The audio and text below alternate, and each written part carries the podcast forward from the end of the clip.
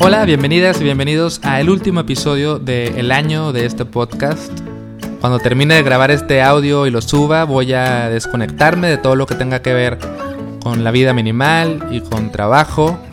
Voy a borrar la aplicación de Instagram de mi teléfono, la voy a instalar otra vez hasta el 2020 y voy a tratar de pasar el menor tiempo posible frente a las pantallas. Quiero tomarme el mes para simplemente estar, disfrutar mis días con, con más lentitud, tomarme tiempo para no hacer nada.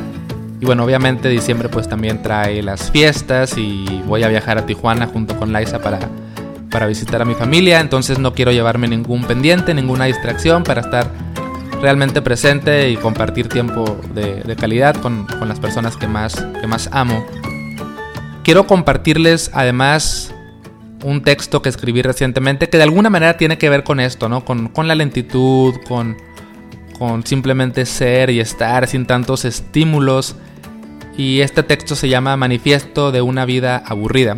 Se los voy a leer y luego les voy a contar un poquito más como mi postura y voy a tratar de desarrollar la idea en torno a, al tema de una vida aburrida, ¿no? Entonces dice así. Me basta una vida aburrida con una casa pequeña y una rutina sencilla. Ropa suficiente, nada estrafalario, un trabajo simple que me mantenga inspirado y me dé de comer, alimentos ligeros que nutran mi cuerpo, amigos pocos pero verdaderos, a veces un libro, a veces una película, a veces un paseo. Si me nace dibujo, o invento canciones, o miro por la ventana.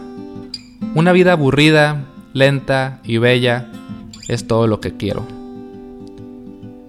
Esta idea de una vida aburrida pues creo que tiene que ver con el concepto de, de minimalismo, de no, no tener tantas cosas por hacer ni tantos deseos más que una vida tranquila y ligera y aburrida. Obviamente esto no significa que no me interese la aventura y hacer cosas emocionantes y tener proyectos.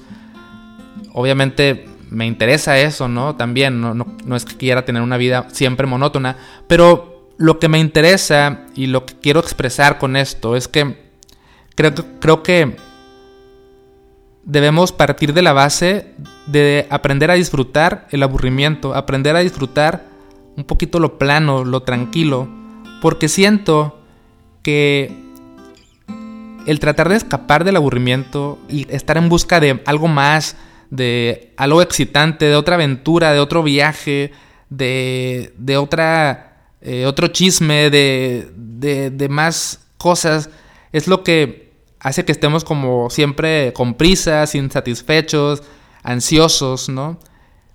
Yo lo veo como que mi base debe ser amar una vida tranquila y aburrida y cualquier cosa extra que venga, cualquier aventura, cualquier eh, cosa emocionante, es un extra, ¿no? Es, es, algo que viene a echarle un poquito de sal y pimienta, pero yo puedo disfrutar el alimento así plano, ¿no? Sin, sin tanto sabor. No sé si lo logro explicar.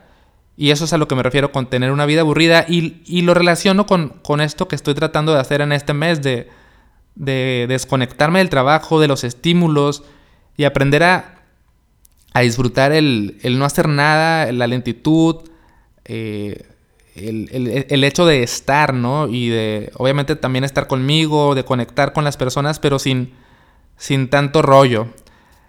Y pues te invito a eso, a ver cómo puedes crear una vida quizás más aburrida, o, más bien encontrarle sabor al aburrimiento y partir de ahí.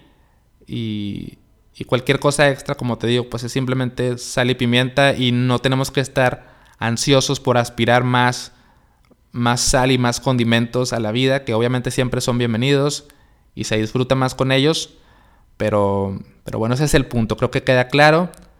Así que, pues me despido, voy a tratar de apagar ya este micrófono, subir el episodio y tratar de olvidarme un rato de, de los posts, de los contenidos, de los mensajes, de los likes y voltear a ver otras cosas que son creo que más bellas y más interesantes que están fuera de la pantalla.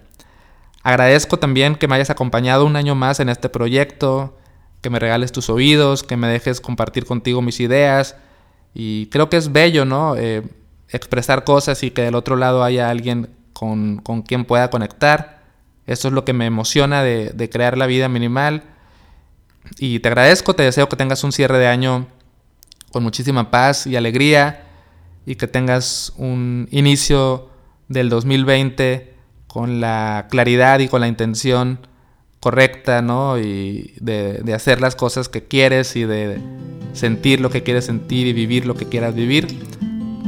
Y pues nada, me despido, te mando un abrazo y nos vemos, bueno, nos escuchamos en el 2020. Adiós.